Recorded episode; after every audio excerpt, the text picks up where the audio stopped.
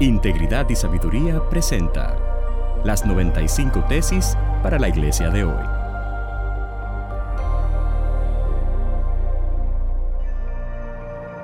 Tesis número 24 para la iglesia latinoamericana de hoy.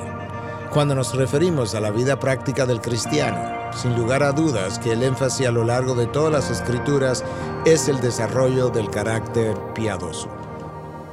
Nosotros podemos ver eso desde el Antiguo Testamento. Apenas en el segundo libro de la Biblia, el libro del Éxodo, encontramos a Jetro aconsejando a Moisés que escogiera un grupo de hombres que fueran capaces, temerosos de Dios, veraces, que no fueran amigos de ganancias deshonestas y que él los pusiera a resolver los casos menores.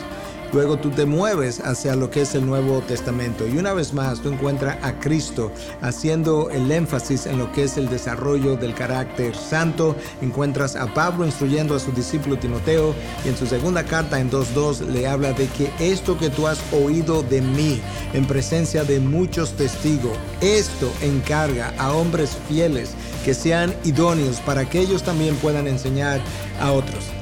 La realidad es que lo que la gente escucha de ti, la gente tiende a recordar, pero lo que la gente ve es justamente aquello que le va a cambiar.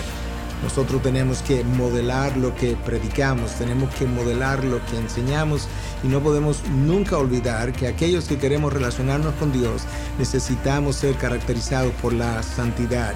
La palabra de Dios es llamada santa, Jerusalén es llamada santa, sus profetas son llamados santos, los hijos de Dios son llamados santos, porque no hay nada con lo que Dios se relacione que Él no quiera que tenga el carácter de santidad. Recuerda,